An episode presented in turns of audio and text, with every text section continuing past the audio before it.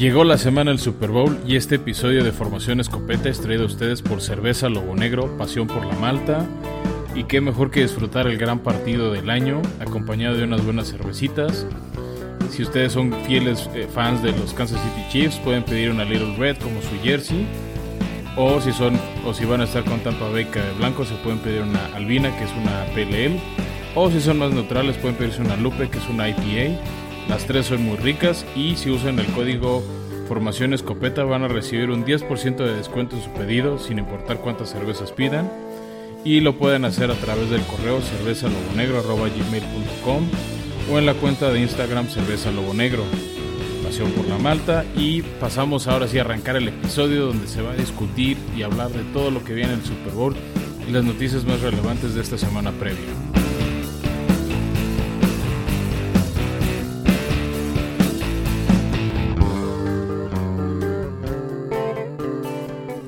Bienvenidos a un nuevo episodio de Formación Escopeta. Llegó la semana del Super Bowl. Yo soy Francisco Flores Meyer. Como siempre está conmigo Beto Orozco. Beto, ¿cómo estás? ¿Qué onda, banda? Más feliz que nunca de ver a Tom Brady una vez más en el Super Bowl. Diez veces. Tú dime cuántas veces has visto a, a Tom Brady en el Super Bowl y cuántas veces has visto a otro coreback del mismo calibre en el Super Bowl y podemos estar en una conversación interesante, Fran. No, del mismo, bueno, no sé si el mismo calibre, pero varias veces en un Super Bowl, pues sí vi varias de John Elway. Claramente no vi las primeras. Manches, ¿cuántos años tienes, Fran? Pues mira, digamos que yo nací la semana que John Elway le ganó con la famosa serie de The Drive a los Cleveland Browns en el 86. Órale. Entonces, pues, esos dos. Nada más, para, esos- nada más para dar entonces contexto. John Elway, quien llegó cinco veces a, un- al- a Super Bowl, eh, es superado ya desde hace cuatro Super Bowls por Tom Brady, quien está ahora yendo a su quinto. perdón, eh, Décimo. décimo Super Bowl, ¿no? Lo acabas de decir, Guau. Beto, y hasta se te olvidan los datos que tú mismo das. Es, es sorprendente y, y vaya que, que es histórico. Puede que estemos viendo ya en unos años que el trofeo Lombardi se cambia a trofeo Brady. No lo sé. Pues sí, a ver qué pasa, ¿no? Este. Y aún así va a tener enfrente al que puede ser su sucesor en cuanto a temas de grandeza y. Este. Y de, y de, y de trascendencia, ¿no? O sea, se ha hablado muchos años de que a ver quién llega y quién no llega al Super Bowl. Y cuando otros corebacks grandes han llegado, este se dice, bueno, este quarterback puede ganar varios Super Bowls, ¿no? O sea, se dijo, por ejemplo, de Aaron Rodgers hace 10 años cuando ganó a Pittsburgh, se dijo de Drew Brees hace 11 cuando ganó el suyo, ¿no? Que a varios, a varios de esos quarterbacks se les veía, o se les ve el material, el potencial de, de ganar múltiples campeonatos y no lo han logrado. El mismo Russell Wilson, que creo que también es un jugador muy talentoso, ha llegado a dos y solo ha ganado uno. Sí. ¿No? Entonces, este, Mahomes es el primero en mucho tiempo, sin contar a Tom Brady, que repite Super Bowls. O sea, otro de los quarterbacks recientes que ha repetido Super Bowl fue Peyton Manning y, y vaya que se tardó en volver del primero al siguiente, ¿no? Sí, no, es, es una pelea eh, para ambos de mucha relevancia en cuestión de su legado y, y vaya que Mahomes sí tiene pues una tarea muy importante para poderse eventualmente hablar de tal vez alguien mejor que Tom Brady. Sí, y vamos, este Super Bowl puede ser ese partido de paso de antorcha.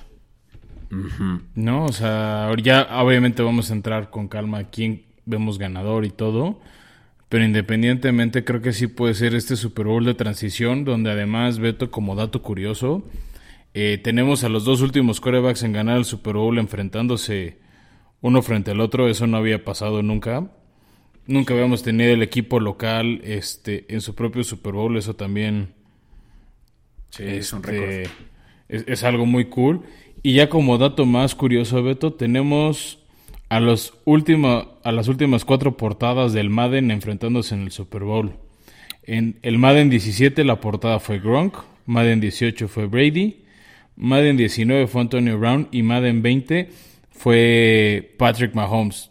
Y ahora los cuatro van a estar en la cancha, tres del lado de Tampa Bay y del otro lado Mahomes y a ver si ya para el, el Madden 22 o, 21 ya empiezan a poner a Terry Kill o a Travis Kelsey para balancear. Oh, interesante. Y esa es una buena apuesta la que podríamos desde ahorita ya poner sobre la mesa. ¿Quién será el siguiente atleta del Madden 22? Hmm. ¿Podrá repetir Mahomes? Creo que no lo he visto eso nunca, creo que no sucede. No he visto yo, no recuerdo tampoco que repitan en, en Madden. Luego también es un tema como de promover talento joven. Entonces no me sorprendieron una de esas que pongan a un Justin Herbert si tú hubiera tenido un mejor año. Yo sé que si fuera Quintero el que elige pondría Fitzmagic y te diría It's Good TV. no, yo creo que va a ser Paque, eh, Aaron Rodgers. Vas a ver a los Packers en la portada, ¿no? pues no estaría mal y no o sea, a ver, no, es como que sea un premio, o sea, sería un buen, un bonito premio para complementar la temporada de Green Bay y me dio un, este, un premio de consolación para, para un Rodgers ya, que no estará jugando el Super Bowl como, como es lo que él realmente deseaba. Ya, oye, pues ya nos extendimos sin antes, pues, eh, aperturar de lo que primero queremos hablar y esos son los escopetazos, Fran. Vámonos pues, Beto. Pues Beto, este, como primer escopetazo, creo que fue la noticia que más sonó el fin de semana. Eh, ya habíamos hablado desde la semana pasada que Matthew Stafford había pedido un trade para salir de, Detroit. Hablábamos de su talento, que a sus 32 años había mucho potencial que había varios equipos interesados y ya salió el bueno. Van a ser Los Ángeles Rams, que soltaron a mi gusto una cantidad enorme de picks por él. Y a Jared Goff. Este se me hace una apuesta muy buena y muy interesante de Rams en el sentido de, que es un coreback Stafford probado, que va a llegar a un equipo con buena línea ofensiva, con, con buenas armas, con un coreback muy ofensivo. Entonces, por ese lado me llama la atención. Lo que no sé si el precio que, que pagó Rams fue muy caro. Más allá de Goff, que el problema de Goff era su alto salario. creo que después de esa temporada Super Bowl Rams a nivel administrativo cometió muchos errores dando contratos muy grandes a varios jugadores. Cuando todavía ni siquiera tenían que hacerlo. Exactamente, ¿no? Como fue el caso de Todd Gurley o Jared Goff. Entonces, creo que estaban muy amarrados de manos. También está el caso de Jalen Ramsey. Entonces, pues a ver si a los Rams les funciona. A mí lo que me preocupa de Rams ahora es a ver si por estos contratos, por estos ajustes no pierden talento defensivo. Sí, y pues como lo dijiste, los Rams han tomado este tipo de decisiones de entregar rondas de primera selección, como si esto fuera Madden, retomando el tema de Madden, eh, donde te sientes pues sí en la completa libertad pues, de no pensar a futuro, pues estás, estás jugando el hoy y el ahora y eso es lo que está haciendo Rams, ¿no? De hecho, dato curioso, la última primera ronda de selección que tuvieron fue justamente en el 2018 no es cierto, 2016 cuando seleccionaron a Jared Goff. Eh, de donde se y de hecho ese ni siquiera fue pick de ellos, ese era un pick de Titanes. Sí. O sea, Ellos, ellos intercambiaron sus primeras rondas con Titanes para poder tomar esa primera selección global. Y le entregaron, no me acuerdo si dos o tres años de pick de primera ronda a Titanes. Después fueron a quemarlos con Jaguares este, por Jalen Ramsey. Exacto que todavía este año, o sea, eh, este abril 2021 no tienen pick de primera ronda. Y luego los de 2022 y 2023 van a ser de los Leones de Detroit. Y no solo eso. Y la tercera ronda de este año. Exacto, o sea, son tres picks que pareciera que es un hecho que uno de los de las primeras rondas, un pick de primera ronda, es nada más para compensar el salario de Jared Goff, ¿no? Que yo creo que, hay que decirlo. uno, yo creo que por lo menos dos picks es para compensar eso, porque ¿De qué otra manera justificas que Detroit esté dispuesto a quemar dinero a lo estúpido por Jared Goff, que a mi gusto no vale lo que gana? No, no, y Jared Goff, quien obviamente es eh, un coreback de baja tabla, eh, es eh, below average, y, y, al contrario, Stafford es un above average, ¿no? Y, y, lo que es un hecho y la razón por la cual se fueron por esa opción, porque tenían varios interesados, eh, varios equipos interesados en Stafford. Por ahí estaba San Francisco, los Colts, em, Chicago y finalmente Detroit, quien dio la apertura que sí intercambiaran a Goff porque ellos estaban muy interesados en él, ¿no? Como un coreback de transición. Evidentemente no va a ser su, su apuesta a largo plazo, pero sí lo ven como potencial este, coreback durante los próximos dos años. Sí, eso sí yo creo que lo puede sacar. Tal vez es que me aguante la transición en lo que pasa el dinero garantizado. Este puede, puede funcionarte, ¿no? O sea, tal vez, sobre todo a mí lo que a mí me me deja inquieto, me deja viendo es que tal vez Detroit no está por ahora enamorado de un coreback que va a estar disponible en este draft. O tal vez no creen que por la ronda de por el pick que van a tener vayan a conseguir uno que les guste mucho. Sí, no, pues este es eh, su... O sea, cada año hay talento, ¿no? O sea, sí, el, que más suena es Trevor Lawrence, por ahí, por ahí Fields, ¿no? O sea, creo que son los dos corebacks que ahorita más suenan. Pero tal vez no hay uno que te convenza y digas, con él voy a hacer mi franquicia, ¿no? Tal vez aguantar un año más o hacer un plan como en su momento, lo, o sea, ya, ya no es muy común, ¿no? Pero lo vimos con Kansas City con Mahomes, tal vez al parecer ahorita Green Bay con este con Love, que es pues te selecciono y a comer banca y te vas cachando y vas aprendiendo, vas entendiendo la dinámica y cuando yo te sienta listo te meto al campo. ¿No? Lo, que ahora siento que ha pasado mucho con coreback, sobre todo en la primera ronda, es tienes que llegar a demostrar y a jugar, ¿no? O sea, gasté mi primera selección en ti, espero resultados inmediatos, ¿no? Y lo vimos con Tua, lo vimos con Herbert, este, de que ya el mismo burro es a jugar desde el día 1, desde el día 2. Tal vez Herbert y tú entraron, no entraron la semana 1 como burro, este, pero acabaron jugando antes de que fuera la mitad de la temporada. Y de primera ronda lo único que no jugó fue Jordan Love, que Aaron Rodgers pues, jugó encendido, lo dijimos, para nosotros va a ser el MVP de la temporada. No le dio chance ni de jugar, ni, ni de entrar a hincarse en la última jugada del partido. Sí. Sí, y bueno, pues como tú lo dijiste, ¿no? O sea, los corebacks de primera ronda normalmente hacen una buena, eh, tienen un buen desempeño y, y teniendo los eh, Lions la séptima selección, eh, el séptimo pick de este draft, probablemente van a hacer esta apuesta, ¿no? De tal vez agarrarse, no creo que esté disponible para ese momento ya Zach Wilson, quien está pintando como mejor eh, segundo mejor coreback del draft, ni Justin Fields, entonces puede que sea Trey Lance eh, u, otro de esa misma categoría de, corebacks. Y si no, pues habrá un, muy probablemente para ellos, una segunda o tercera oportunidad ya dentro de unos dos años, ¿no? Para agarrarse ahora sí a su coreback franquicia. Sí, tío, tal vez la apuesta es aguantarse un año, ¿no? lo hemos visto, ejemplo, lo, lo dijimos en los, con esto de los Rams, ese primer pick cuando agarraron a Goff, pues era Titanes que un año antes con el pick 2 había agarrado a Marcos Mariota, se sentían tranquilos con su elección de coreback. Pues te esperas, ¿no? O sea, yo creo que a veces hay mucha gente que está desesperada o, o hacen mucha presión por agarrar al coreback de, ah, este año lo tengo que agarrar y pues con el que haya. Creo que hay veces que se vale ser inteligente, decir, pues si no me convence ningún coreback, pues ni modo me quedo con un suplente de media tabla y voy construyendo otras piezas, ¿no? Puedes ir agarrando receptores, armando una línea ofensiva, para que un año después, por lo que ve tus equipos de scouts en colegial, este, va seleccionando el talento que, viene detrás, ¿no? Y hablando precisamente, Beto, de, de transiciones, de corebacks, del talento, eh, sigue haciendo ruido, le llevamos hablando toda la postemporada de Sean Watson. Ajá. Él oficialmente ya pidió su trade a Houston eh, hay, hay, dos versiones. La, versión de los Tejanos es que no quieren dejarlo salir, que saben de su talento, que tiene un contrato bastante alto, tiene 25 años, no lo quieren dejar ir.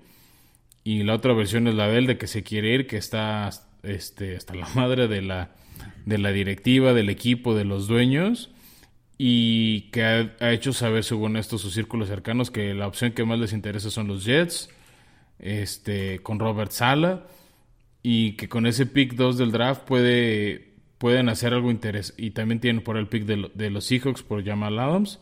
Entonces pueden hacer un combo interesante para, para tentar a Tejanos y hacer ese trade. Sí, obvio. ¿Tú lo harías? Los Tejanos ahorita, pues mira, depende de la oferta, ¿no? O sea, los, los Tejanos están obviamente atados de manos hasta que no sea el draft. va a ser ese en el momento en el que van a empezar a recibir llamadas ya que les pueden realmente mover el tapete. Pero ya lo escuchaste de Nick Caseiro, que dijo que está cero interesado en mover a Watson. Watson es un tejano y su intención es que así sea eh, en el largo plazo. Entonces, por más que eso no le parezca a Deshaun Watson, pues van a tener que ponerse de acuerdo con él porque pues, no tiene la restricción en su contrato, pero el general manager tiene la decisión final. O sea, si Watson... No, claro, pero si no quiere estar en el equipo, ¿qué haces? O sea, entiendo la actitud de Casero. Si yo fuera de, de los Tejanos, este, estaría hablando diario con él de cómo tenerlo contento y no dejarlo ir. Estoy de acuerdo en eso. El tema es, si él ya no quiere estar ahí, ¿cómo lo convences de que se quede? Pues... No, o sea, yo, yo creo que lo primero que, que, es lo que no ha sonado mucho en la prensa es ese esfuerzo por hablar con él y ver si realmente le interesa estar o no estar ahí.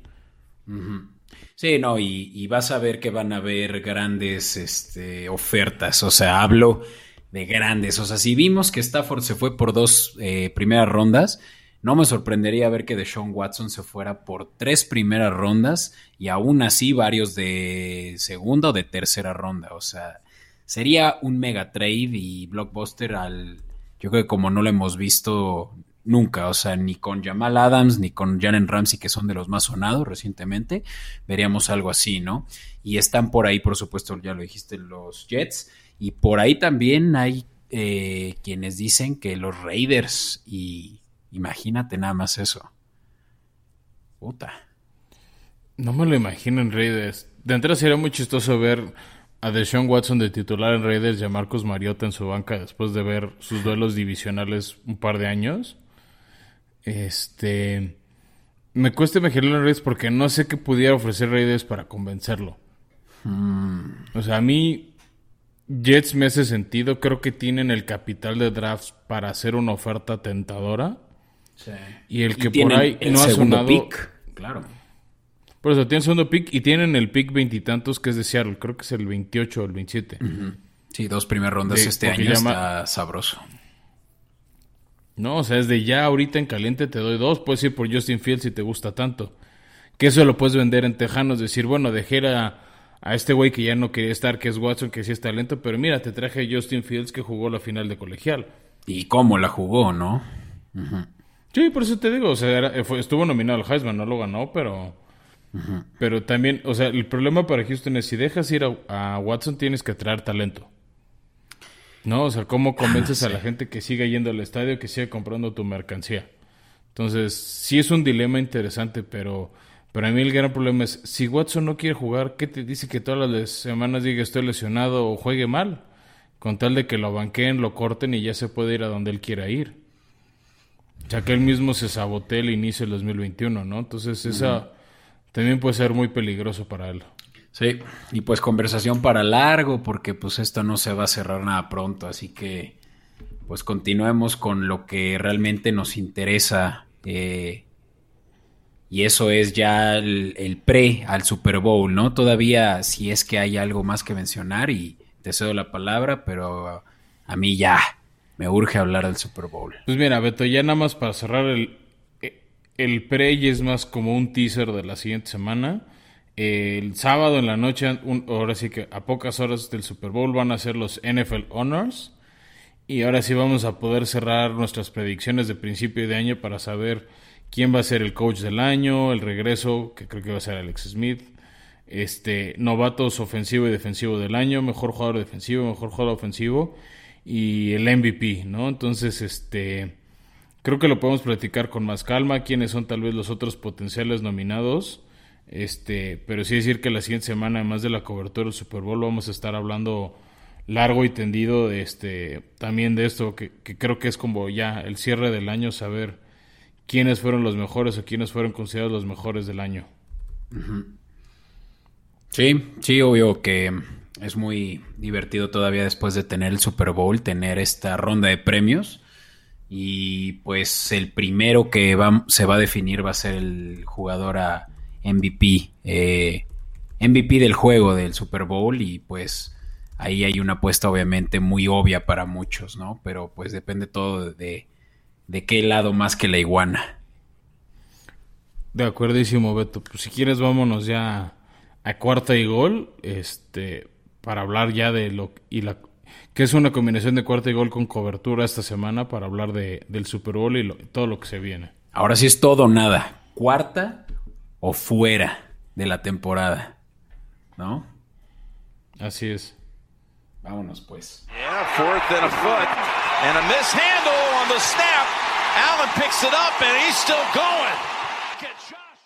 Pues, ¿qué ves? ¿Qué ves en el horizonte? Yo, bueno, tú y yo hemos tenido eh, eh, un tino para atinarle a los, a los eh, equipos ganadores ya desde hace tres semanas, Fran. Yo creo que aquí es donde vamos a... Y lo podemos tal vez eso dejar al final del episodio para enganchar a nuestros escuchas por quién nos vamos, pero ¿cómo ves la balanza sin hablar de a quién le vas? Pues mira, Beto, veo un partido donde creo que todo el mundo vemos favorito a Kansas City por el poderío, por el nivel de juego y, por el equipo que son, ¿no? O sea, algo que yo le reclamé y lo dije en estos episodios eh, de postemporada Kansas es que no metía el acelerador a fondo en los partidos.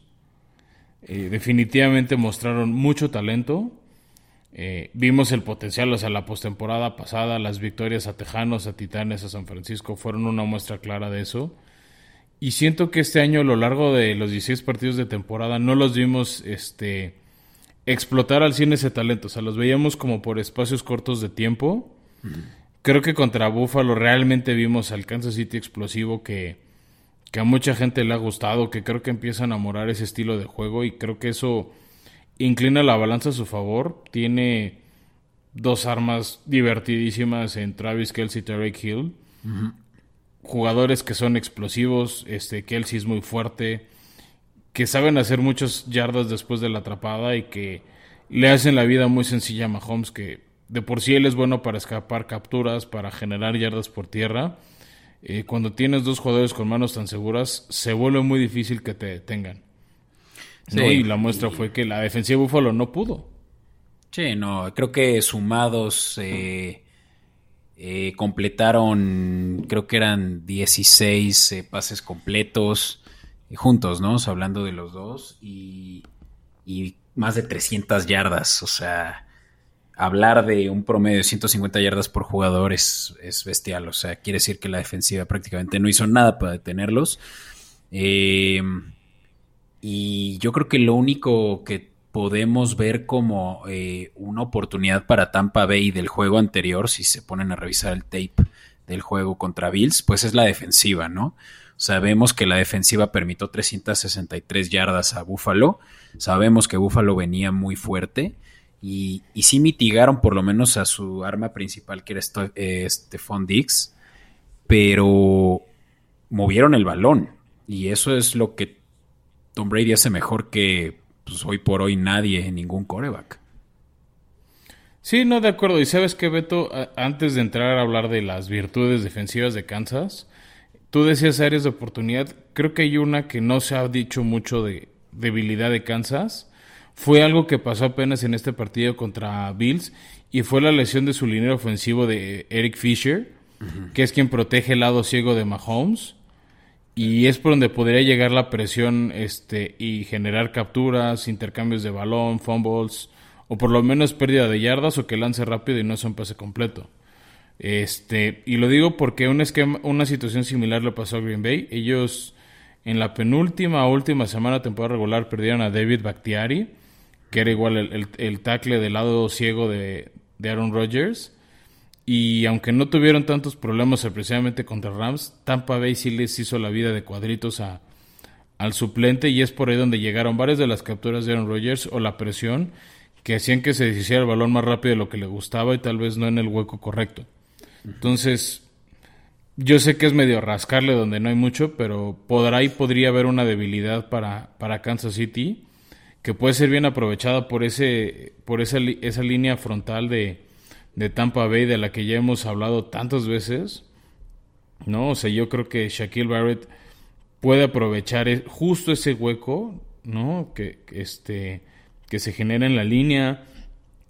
Jason Pierre-Paul y Ndaka Monsu, o sea, creo que cualquiera de ellos este, va a buscar aprovechar eso porque por más que tengas buenos esquineros como este como los bueno que la verdad es que los los esquineros de Tampa son muy X. O sea tienen a Jamel Dean este pues, a, Carlton Davis. No no esquineros esquineros. Mm. este o sea creo que el, el, que más ha sonado es Carlton Davis. Los pueden quemar o sea no pueden cubrir todo el tiempo todas las jugadas a Tariq Hill. Y lo único que necesita él es un, un, espacio de un segundo para destruirte, ¿no? Y ejemplo fue que el, partido pasado en temporada regular de Kansas City Tampa, en el primer cuarto Tariq Hill logró 200 yardas. O sea, Carlton este, Davis, que es el 24 para que lo ubiquen, alucinó a este cómo se lo traía de hijo Tariq Hill. Algo clave que creo que van a tener que hacer distinto esta vez es esa cobertura personal a um, Tyreek Hill, pero también de los eh, backs, ¿no? Y, es esencial que Jordan Whitehead, quien no es de mucho renombre eh, como safety de Tampa, pero ha dado unos juegazos ahora en postemporada y viene con una lesión en la rodilla. Él es quien va a tener que eh, hacer esa doble cobertura a Tariq Hill si es que no quieren que se les escape. Sí, y, yo más que buscar la doble cobertura, porque dejas a alguien libre que puede ser Travis Kelsey, que puede ser de Marcus Ware, este, perdón, Devin, White va a estar atrás de Kelsey todo el día, vas a ver, o sea, él no lo van a poner ni a blitzear con tal de estar cubriéndole la espalda a Kelsey.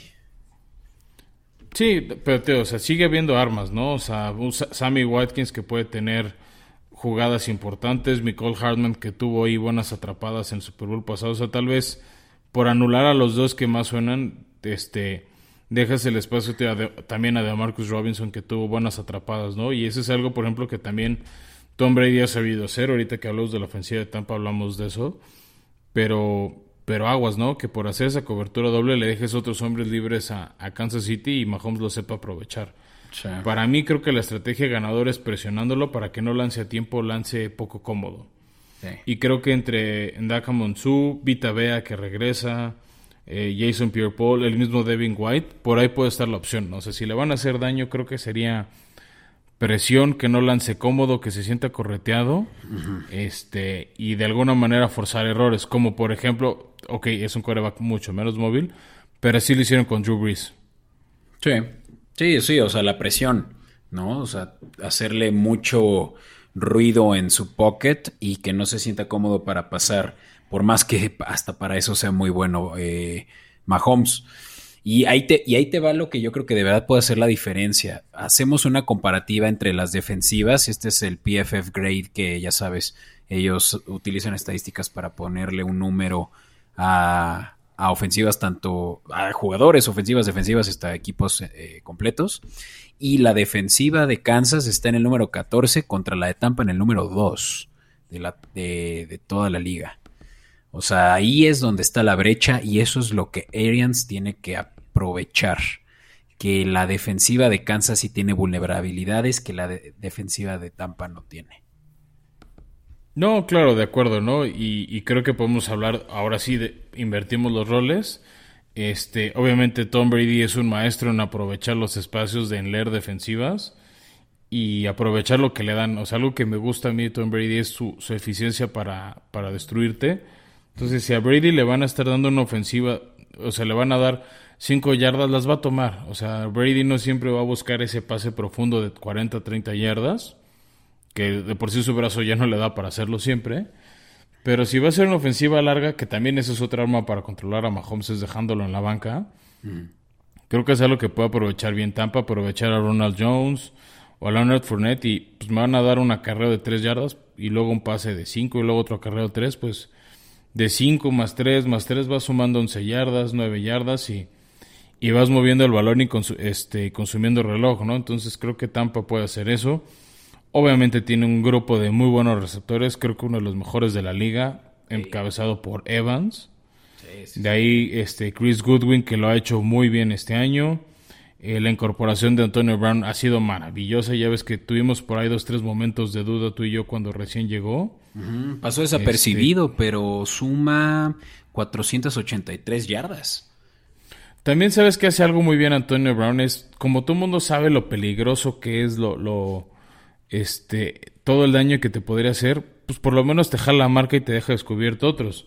Que le ha permitido a otros receptores como, Mil, como Scotty Milner generar este recepciones y eso es algo que también ha sabido hacer Brady, ¿no? O sea, aprovechar nombres que no habían sido como tío el propio Miller, Jadon McKinnon, que fue el que hizo la jugada en el último drive contra Green Bay, que como nadie sabe quién son, no los marcan y dejan ahí un huecote. Tyler Johnson, el 18, también es uno que ha hecho unos jugadones.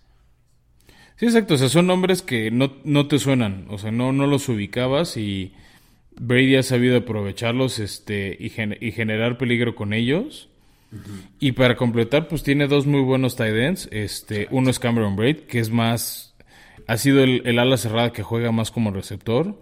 Y está Gronk, que justo en postemporada ha hecho más labores de bloqueo, de protección de adicional para Tom Brady contra la presión y lo ha hecho muy bien y ha salido menos por pase, pero si en algún momento Gronk tiene que salir a atrapar un pase, son manos también muy confiables y son manos que Brady conoce muy bien, ¿no? Entonces, enfrente va a ser la misión de, encabezada a mi gusto por, por Honey Badger, este Tyron Matthew, de frenarlos, ¿no? A mí un duelo que se me antoja mucho es el de esquinero de Kansas City, Breland, tratando de nullificar a o Scotty Miller o a, Mike, Evans, ¿no? Usualmente por el lado donde se alinea él.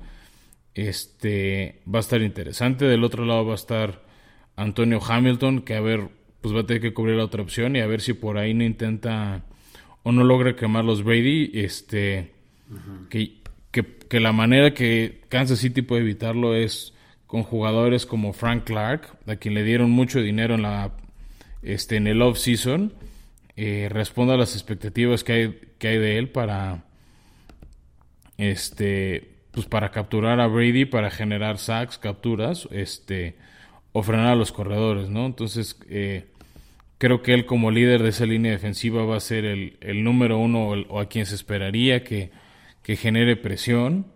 ¿A quién decías? ¿A, este, qué linero? A Frank Clark.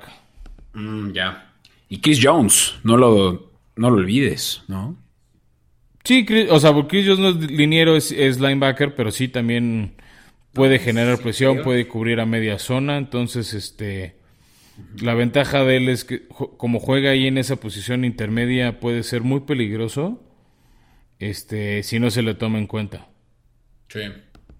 Sí, o sea, ahí ahí es donde se va a ver realmente si Kansas pues ha o sea, realmente ha podido aprovechar que, que tiene oportunidades en la defensiva porque son pocos los nombres que resaltan, ¿no? O sea, creo que tú mencionaste a la mayoría, si no es que a todos, ¿no? O sea, Matthews probablemente, perdón, Tyron Matthews es quien llama mucho la atención y quien puede hacer realmente sí eh, esa, esa jugada explosiva, pero pues va a estar del lado de la ofensiva para Kansas y menos mal que Tampa tiene pues la oportunidad de hacer la, la pues la jugada importante de cualquiera de los dos lados de, la cancha. Sí, no, eh, o sea, va, va, a haber elementos de los dos. Yo creo que va a ser un partido atractivo de puntos. Creo que sí vamos a ver un buen juego. O sea, lo mejor que puede pasar, creo yo, es que Tampa anote primero o esté en algún momento inicial del partido con la ventaja para forzar a, a Kansas City a dar su versión más espectacular, ¿no? Que no suelten el acelerador, sino que tengan que salir a, a cachar. También se me decirte, Beto, por ahí alguien que puede ser interesante para cubrir los receptores es Daniel Sorensen, mm. el safety de Kansas, que también ha tenido una muy buena postemporada. A mi gusto tuvo un golpe, tuvo el golpe más sucio del año que no fue castigado contra Cleveland, ese ese golpe casco a casco que provocó el fumble en, la zona de gol prácticamente, este, que tal vez fue la razón por la que se, se salvó el partido o no se le complicó además el partido a Kansas City contra Cleveland y que ha tenido tacleadas muy importantes en diferentes momentos de los últimos partidos. Sí. Entonces, este, va a haber un duelo parejo. En el tema de equipos especiales, no sé qué tanto factor vaya a haber. O sea, se espera un gran clima en Tampa. No es, no es una ciudad de muchísimo viento por más que está cerca del mar. Eh, los, los, pateadores de ambos equipos son confiables. De hecho, este, aunque han tenido errores este año, eh, pues se, espera que hagan una buena labor, ¿no? Eh, por, o sea, no, no sé qué decir mucho de equipos especiales, Beto. O sea, creo que obviamente tienes que tener un buen pateador para que, te para que no te complique el partido, por lo menos, ¿no? Y pateador que creo que está lesionado del lado de Kansas, ¿no? Eh, Willie Gay. Y ahora tienen este bueno, pues tiene, tienen a Harrison Butker, que fue su titular casi todo el año. Mm. A mí la queja con ah, Butker es, que al menos ahorita en postemporada tuvo algunos errorcillos, o sea, goles de campo fallados, sobre todo contra Cleveland, puntos extra. Pero bueno, ahí no sé qué tanto factor o no en su falla fue, fue el tema del viento y el frío, que, que no va a tener eh, eh, que lidiar con eso ahora en, en, Tampa Bay, ¿no? Sí, este, Tampa es obviamente favorable, aunque sea eh, no techado, y, probablemente pues van a haber pocos tres puntos. ¿Sabes a qué me refiero? O sea, habrá muchas más oportunidades en, los, en las que pueden anotar touchdown las ofensivas. Y lo que creo que me lleva a pues hablar sobre las apuestas. Eh, ¿Tú te irías por las altas de 56? Ay, no lo sé, Beto. Justo esas, esas han sido las apuestas donde sí me ha ido mal este año. Sobre todo la postemporada. Los partidos que digo son de altas son los de bajas. Los que digo de bajas son de altas. En papel pinta que es un partido de, altas. Los dos son, lo hemos dicho, ¿no? Creo que hemos hablado más de sus ofensivas que sus defensivas. Este. Y también creo que como afición es lo que queremos, ¿no? Lo hemos dicho a lo largo del año, como aficionado siempre quieres apostar a, las, o sea, te conviene apostar a las altas, eh, quiere decir que vas a tener un partido atractivo, ¿no? Este, entonces yo sí recomendaría por las altas. A mí la verdad todavía no voy a decirte quién, pero a mí me late que el partido va a acabar 34-30, 34-31 que estamos hablando de unos 64 puntitos. Entonces, este... No, pues súper altas. Híjole, y yo, justamente un amigo me escribió hace rato y me dijo, güey, quiero meter una apuesta que me dé lo doble. ¿Cuál me recomiendas? Y yo, puta, me puse a ver y encontré el alternativo de las bajas de 47 que te da más 220 en una de esas se puede dar un. Sí, pero quiere decir que es un partido aburridísimo. Pues no, 20 puntos de cada lado, 24 puntos de cada lado. No está tan descabellado. No, no, no, descabellado no. Nada más te digo, es más divertido apostar a altas. Obvio, ¿no? Y más si es el Super Bowl, qué hueva estar ahí. Oh, no, anotaron, o sea, pues Nel. Pero. Bueno, ya lo vimos con Patriotas y sí. Sí, sí, sí, exacto. Y es, y es a lo que voy, ¿no? Los Patriotas de hace dos años, eh, no manches, venían encendidos y pareciera que también Rams daba, eh, pues, pinta de dar, hacer muchos puntos todavía cuando Todd Gurley era Todd Gurley. Y, y nada de eso, o sea, hay Super Bowl, si no traigo el dato, pero que se han dado de a veintitantos puntos sumados entre ambos, ¿sabes? Y y este puede ser uno de ellos. Eh, eso fue, eso fue más en el pasado y sí, es, o sea, entiendo tu punto de, por la expectativa de ambas ofensivas, que salgan las defensivas finas y, y controlen, por ejemplo, lo hablamos en ese partido de Baltimore Titanes, que era dos de las mejores ofensivas, y a duras penas rebasaron la marca de 30 puntos combinados. Sí. ¿No? Entonces, sí, sí, como que yo, yo lo quería, si quiero tomar una apuesta, es bajas en el primer tiempo, o sea, en primer y segundo cuarto, y ya altas en el segundo. Mm, ok. O sea, creo que el partido puede empezar apagado, muy controlado por las defensivas, y de repente estallar después del medio tiempo. Sí. Pues te voy a decir una apuesta de tres que yo metí, y esto solo para cubrirme, porque creo que ya para alguien que me ha escuchado varias semanas sabe a quién le voy. Pero aposté a de Jacksonville. no, no, no, digo en este juego, pero bueno. Ah, em, eh, me refiero a una apuesta que para mí es un no-brainer. Kansas City ganando al, al, final del segundo cuarto, o sea, al final de la primera mitad. La agarré en menos 106 y me está dando, eh, pues un retorno de 96%. Eso es para mí una apuesta fácil porque veo la posibilidad, porque me ha tocado verlo varias veces, que Tom Brady remonte en la segunda mitad. Ya. ¿Qué dices sobre ello? ¿Le meterías unos 100 pesitos para que te regrese 190? Creo que yo me iría en contra. Que más bien Tampa es el que se va con la ventaja. Ah, pues y va a salir Kansas con el acelerador abierto este para, la, para, para la segunda mitad. No, por ejemplo, a mí otra de las apuestas raras, si quiere la gente, que a mí me llamó la atención, es este... El, el tema de conversión... No, el tema de conversión de cuarta oportunidad. Ok. Este... Por ejemplo, yo agarré la, la, línea de que Tampa convierte al menos un fourth down, ¿no? O sea, no, no estamos diciendo en qué momento el partido, no es para anotar, es que se la jueguen en cuarta y conviertan.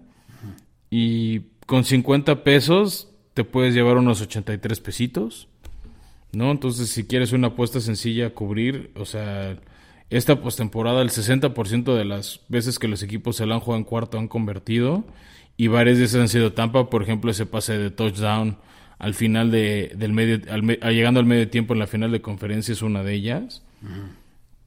Entonces, este, creo que es una apuesta sencillita para cobrar, Beto. A ver, ¿y el momio que damos que en cuánto estaba de esa?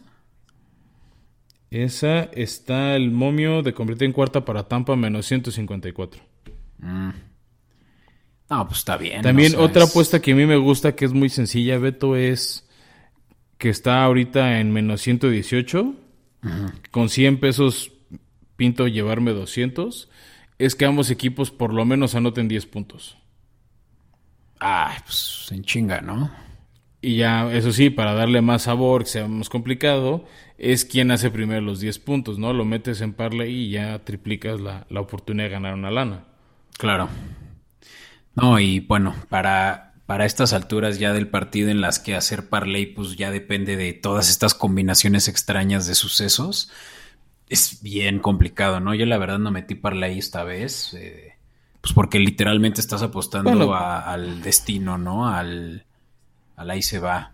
Pero, pues sí, o sea, hay... Sí, no, pero, pero puedes hacer parlays que mezclen tus apuestas, ¿no? O sea, si tú dices que Kansas City va a ganar, que van a ser altas, que van a ser puntos, pues puedes irlas ligando de, pues Kansas City por lo menos anota 10 puntos, ah, puedes agarrar la apuesta de Kansas City anota un touchdown en cada cuarto, eh, Travis Kelsey va a tener una recepción de touch, al menos una recepción de touchdown, Travis Hill va a tener, o sea, puedes ir combinando las cosas que llevan a tu escenario final, que es la que tú quieres ver de ganador. Claro. O sea, también es como quieras armar tu parlay. Puedes ser, o sea, lo puedes pero es que puedes armar un parlay de todas las cosas que quieres que suceda em, para pues apostarle bastante bien o, y esas las puedes hacer desde muy chiquitas, ¿no? El tema, o sea, puedes apostar siempre es un parlay y que se te junten varias apuestas.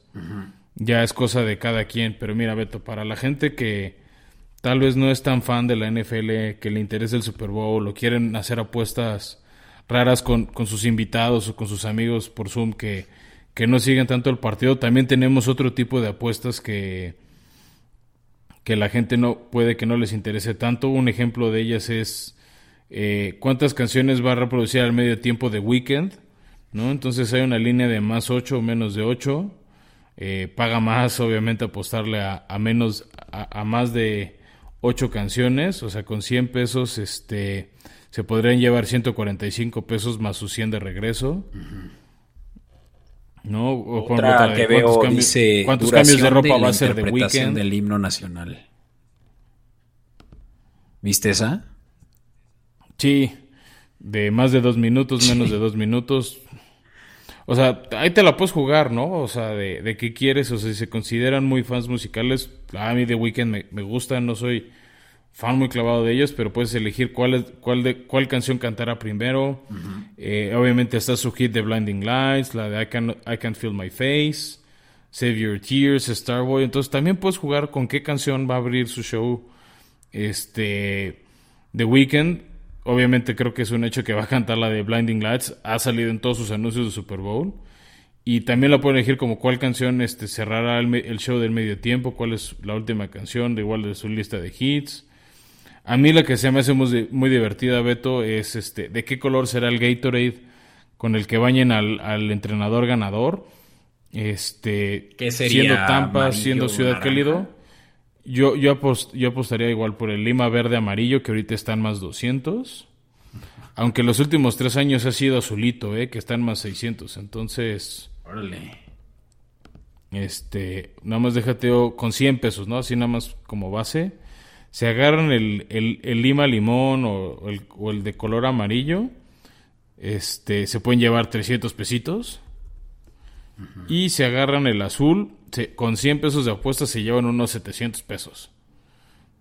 Entonces, si le sobran, si es el café que ya no se comprarían, unas chelitas extras ahorita que le seca en algunas alcaldías, pues se pueden llevar otros 700 para el siguiente fin que ya no hay ley seca, ¿no? Sí. No, pues es que también obviamente o sea, hablando de este, apuestas al azar, ¿cómo le vas a atinar a eso, no? O sea, eso sí es para que veas. Suerte. Por eso paga lo que paga, o sea, todas, o sea, no importa el color de los Gators, cualquiera te paga bastante bien. Ahí te va una que me gusta. Y esto, Entonces, eh, este... y esto retomando ya el juego, ¿no? Eh, patada inicial será de vuelta para touchdown. Te retorna 3.300 pesos por cada 100 pesos que le metas. No mames. Eso está chido. Sí, más porque es algo que ya no hemos visto. ¿No? Claro. O sea, creo que ese es un tipo de. O sea, esas son las. Este, ese tipo de jugadas ya no las he visto. Yo recuerdo con, con mucho gusto en el Super Bowl 41 que ganó Peyton Manning con los Colts. La primer jugada del partido fue un regreso de patada de David, de David Hester de Chicago. Y creo que fue casi, casi lo único que hizo Chicago en ese partido. También en el partido del Super Bowl de Ravens 49 la hemos visto. Eh, en el Super Bowl de Ravens Giants lo vimos dos veces, o sea, un regreso a intercepción, kickoff anotación de Gigantes, kickoff anotación de Baltimore y se acabó el Super Bowl, ¿no? Ya a partir de eso no reaccionó este el, el equipo de Giants, entonces, pues sí es una jugada que sucede muy pocas veces. Entonces, este pues también le pueden apostar a ese si les gusta o si les llama la atención, ¿no? Eh, a ver, y una, la otra apuesta, Beto, que sea más eh, viniendo de, de ti que realmente no le vas a apostar al azar. Algo que realmente te puede dar la seguridad de que no vas a perder dinero. Ah, estoy pensando, Beto, porque mira, una que a mí me gusta hacer, pero ahí sí me cubro por lo menos eligiendo un jugador de cada equipo, es quién va a ser el MVP del Super Bowl. Obviamente los favoritos de cada equipo son, son los corebacks, son Brady y Mahomes. Este, pero por ahí no me sorprendería que sea un Travis Kelsey, un Drake Hill, este, o un Mike Evans o un Scotty Miller, ¿no? O sea, con Brady, pues en sus seis victorias no siempre ha sido el MVP. A mi gusto, varios, o sea, cuando fue Edelman era muy merecido. Este, y el año pasado, por ejemplo, aunque se lo dieron a Mahomes, a mi gusto, Mahomes no fue el MVP, fue, su corredor Darrell Williams. Entonces, este. Creo que esa es una apuesta interesante. Es un poquito más de riesgo, pero es, una apuesta que a mí en lo personal me gusta hacer, apostar al MVP. Este. ¿No? Que esa es también la otra, apostar a lo que quieres que suceda. Obvio, pues sí. Y una, una que yo utilizo. una apuesta de algo que te gustaría que suceda. Claro.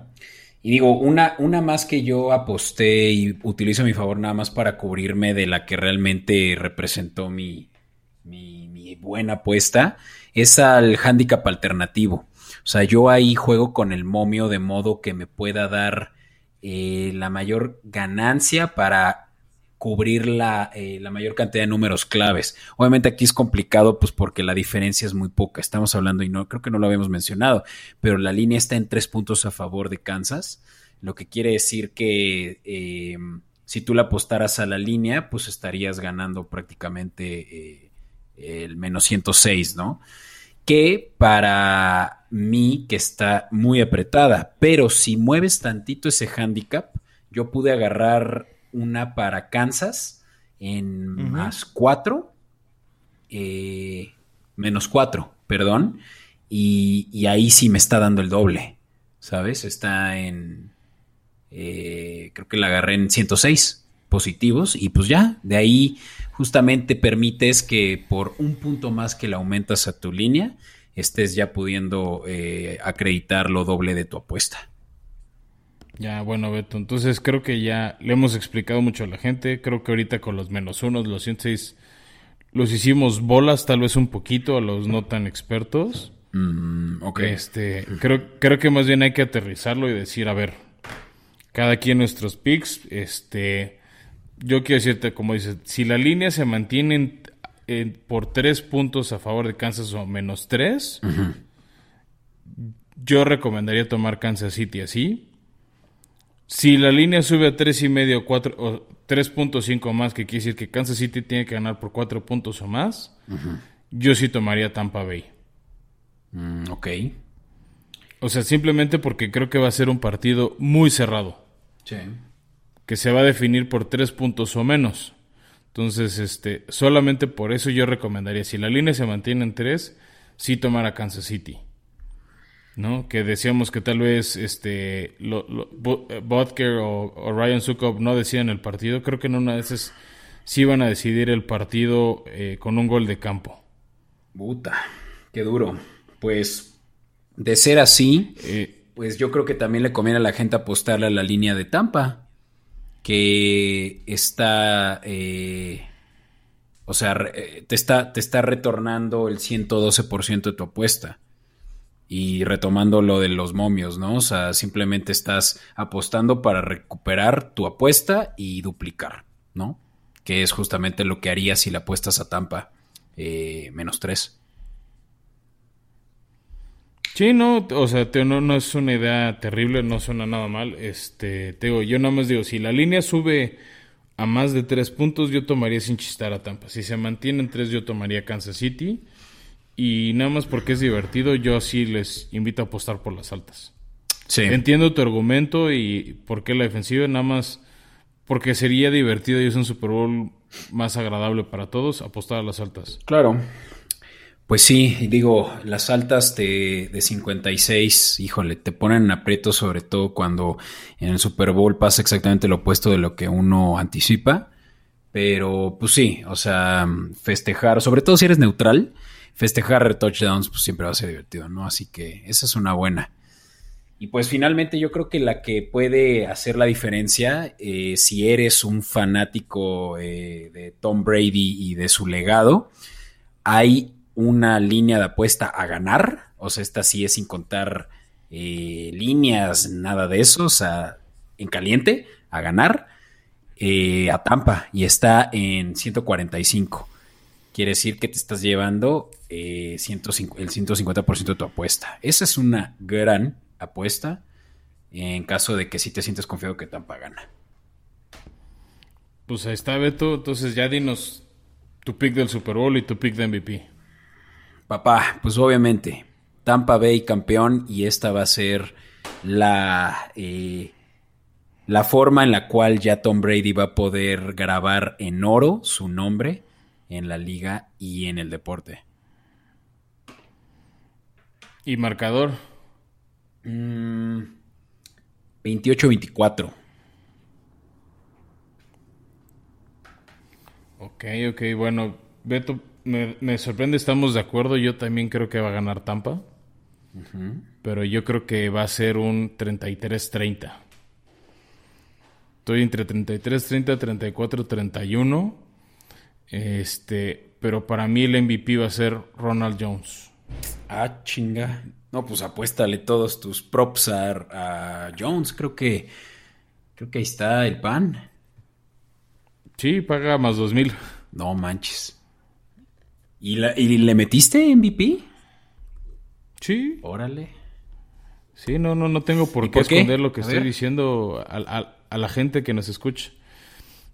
O sea, siento que Brady va a hacer mucho y va a haber mercadotecnia, pero siento que la jugada clave no la va a hacer él. Este, siento que ese mérito se lo van a dar, eh, como le pasó en otros Super Bowls con, por ejemplo, el, que el MVP fue Julian Edelman, o sea, yo siento que algo así va a suceder. O sea, obviamente hay jugadores que pagan mejor como Antonio Brown. Este. Entonces, a mí me late que va a ser el corredor, ¿no? Y sí. nada más por si acaso, por cubrirme, a mí me gustaría, o sea, yo pondría también a Travis Kelsey como MVP, que con 100 pesos de apuesta te llevas 1100. No, pues está también a toda madre y obviamente es apostando al otro lado del balón, ¿no? Si es que sí.